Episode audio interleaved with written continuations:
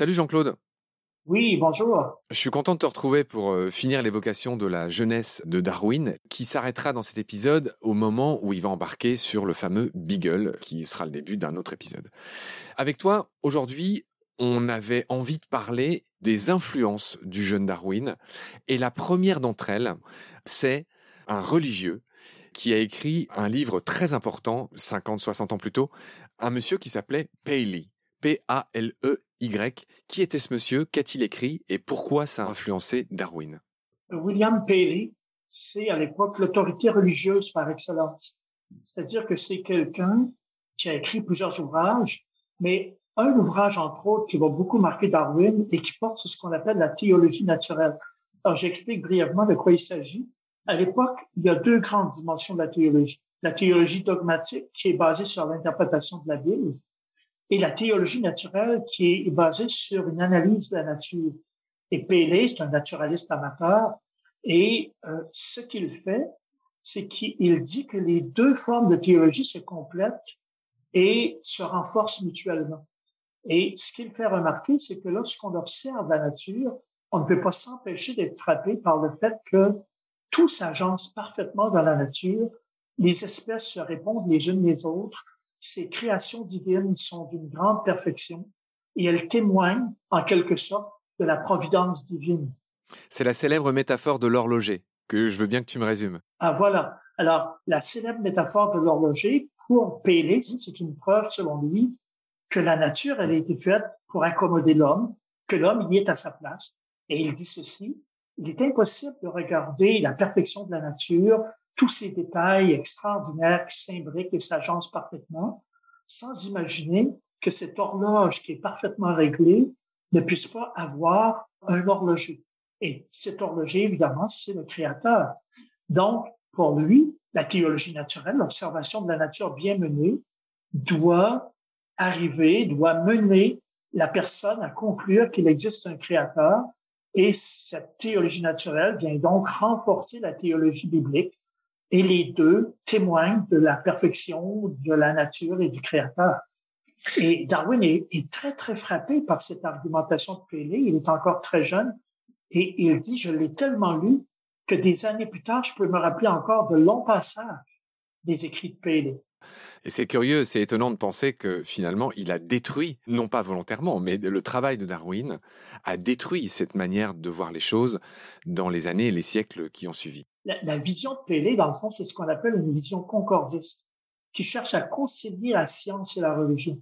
Et une partie du travail de Darwin va consister à montrer que ce sont deux domaines complètement différents et qu'on devrait parfaitement les distinguer. Et sa théorie de l'évolution sera un des outils principaux pour effectuer cette distinction. Darwin, euh, on vient de voir la première grosse influence euh, qu'il a eue à l'époque. Il a eu une autre influence pour laquelle il a eu sans doute encore beaucoup plus d'admiration.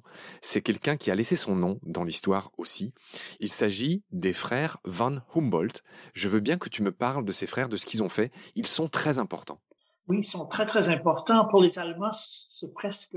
Le Darwin des Allemands. Oui, presque le Darwin des Allemands. Ce sont deux personnages très, très importants dans l'histoire allemande.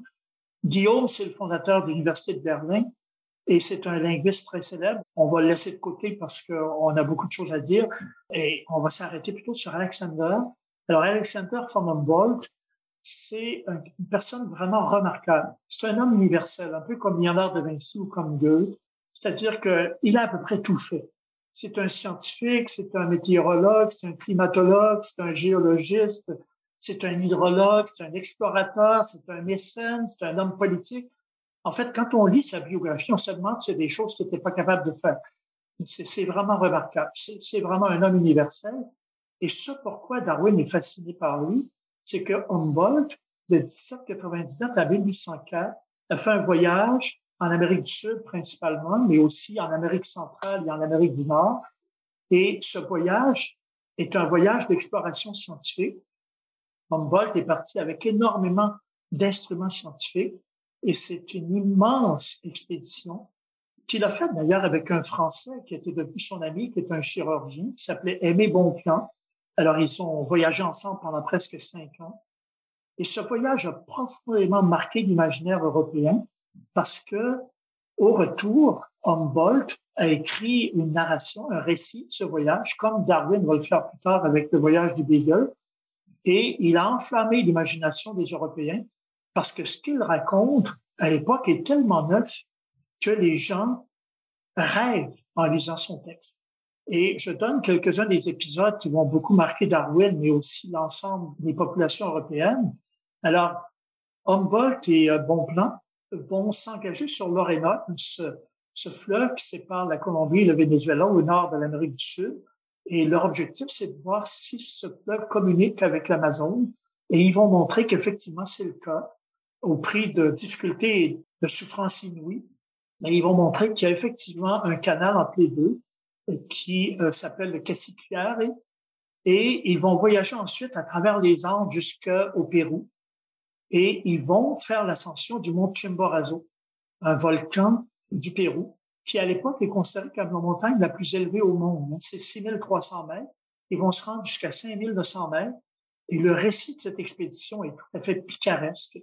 C'est extraordinaire de dire ça. Il y, aurait, il y aurait mille choses à dire sur euh, Alexander von Humboldt. Le, plongeur que je suis euh, retient qu'il a laissé son nom au grand courant polaire qui remonte le long euh, des côtes d'Amérique du Sud et qui les refroidit. Il y aurait mille choses à dire là-dessus. Donc bref, Humboldt, c'est un explorateur célèbre. Il a laissé son nom à plein d'espèces animales. Euh, c'est vraiment, tu l'as dit, un Léonard de Vinci de son époque et qu'admirait beaucoup Darwin. Je voudrais aussi que tu me dises un mot sur une autre grosse influence de Darwin, un certain Sedgwick. Oui, Adam Sedgwick, c'est un autre professeur que rencontre Darwin à l'université de Cambridge. Et ce Sedgwick est un géologue qui est très connu à l'époque et Darwin va se passionner pour la géologie. Et ça, c'est très, très important parce que ça va être une autre des facettes de son expertise qui va beaucoup, beaucoup lui servir durant toute sa vie. Il va publier d'ailleurs beaucoup. Darwin va devenir un géologue très accompli. Et la première influence de cette facette de son expertise, il la doit à Sedgwick, qui est un géologue lui-même très réputé. Et Sedgwick va l'amener régulièrement dans des expéditions de, de grandes randonnées géologiques et la dernière qu'il fait avec Sedgwick, ça va être juste, juste avant son départ sur le Beagle. Et donc, Sedgwick, comme Henslow, ça va être en quelque sorte les deux mentors dans la vie de Darwin qui vont exercer une influence énorme sur lui et qui vont lui permettre d'approfondir des dimensions de la science dont Darwin va devenir un spécialiste et qui vont avoir un impact énorme sur ses travaux futurs. Alors, il en va de la géologie comme il en va de la biologie, je dirais. Est-ce que ces mentors eux-mêmes s'opposaient aux théories euh, catastrophistes?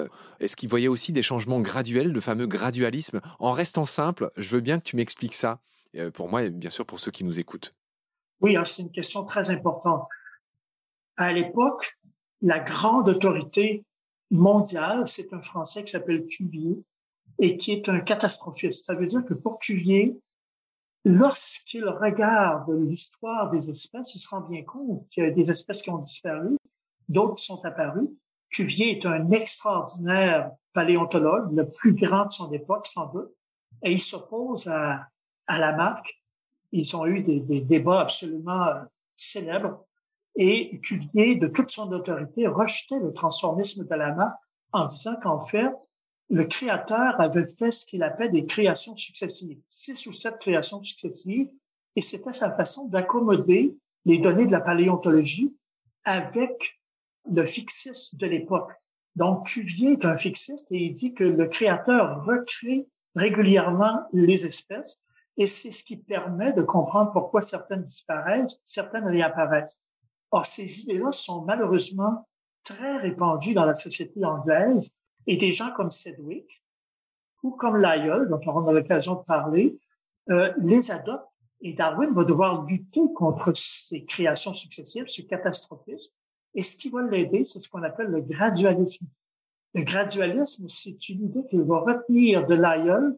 Lyell, c'est le géologue dont il va adopter le point de vue et qui dit que les causes qui agissent aujourd'hui sont les mêmes qui ont agi dans le passé on appelle ça l'uniformitarisme. Et c'est graduellement que les changements se font par petites accumulations. et que ces transformations graduelles mènent à la naissance des nouvelles espèces. Donc, là-dessus, il s'oppose catégoriquement à la position de Cuvier et il reprend le transformisme de la marque et l'accrédite en quelque sorte. C'est bien, tu as mis les choses en perspective, Jean-Claude. Je voudrais qu'on finisse cet épisode en nous amenant à l'embarquement du Beagle. Je voudrais qu'il me raconte dans quelles circonstances le jeune Darwin, ce bon coup de fusil, cet amateur des grandes randonnées, de monter à cheval, je voudrais que tu me racontes comment Darwin s'est embarqué à bord du Beagle, grâce à qui, grâce à quoi?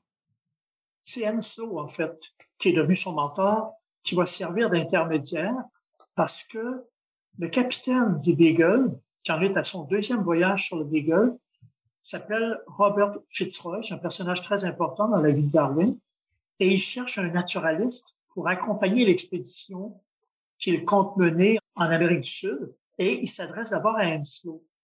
Henslow est très intéressé parce qu'il est lui-même un botaniste très réputé et il aimerait beaucoup faire ce voyage qui doit durer deux, trois ans, qui en fait en durera cinq, on en parlera sans doute. Mais la femme d'Enslow s'y oppose de manière assez catégorique et Enslow finit par décliner l'invitation et il propose à la place la candidature de Darwin, qui est devenu en quelque sorte son disciple, et il dit à Fitzroy que ce serait un excellent candidat. Darwin est très, très tenté, mais son père ne veut pas qu'il parte sur le Beagle parce qu'il craint que ce soit une perte de temps et il a peur que Darwin soit marqué par cette expédition, mais de manière négative. C'est-à-dire que ça met fin à ses espoirs de carrière comme pasteur de manière définitive. Et Darwin va finir par convaincre son père, grâce à Enso, bien sûr, mais grâce à un de ses oncles qui va intercéder auprès de son père et son père va finir par céder en disant, puisque c'est ton vœu très cher, non seulement je vais te permettre, et là on voit la grandeur d'esprit, l'ouverture d'esprit de son père, non seulement je vais te permettre d'aller sur cette expédition à laquelle tu sembles t'en tenir, mais je vais même en partie la financer. Parce que Robert Darwin, donc le père de Darwin, est un homme qui euh, avait une fortune assez considérable, il était très aisé, non? et il peut se permettre de financer une partie de l'expédition. Et donc Darwin, grâce à son père, grâce à Henslow et à l'intervention de son oncle, va pouvoir s'embarquer sur le Beagle. Très bien, Jean-Claude. On a fini la première partie de notre mission, résumer la jeunesse de Darwin. Je pense qu'on a, on a fait tout ce qu'on a pu. Je te remercie beaucoup de toutes ces précisions. J'ai appris beaucoup de choses euh, grâce à toi et j'espère que les auditoristes aussi.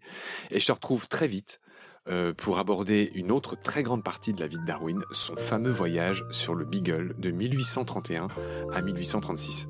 Salut Jean-Claude, à très vite. À la prochaine,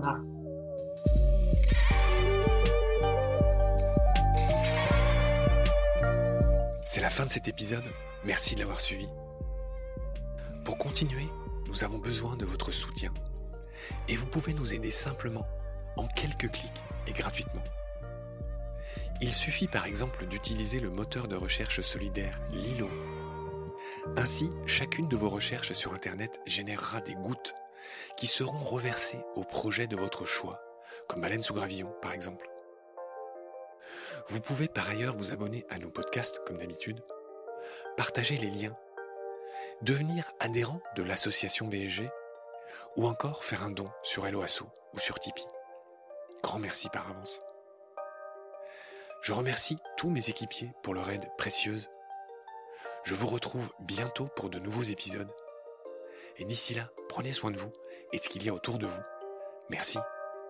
À bientôt.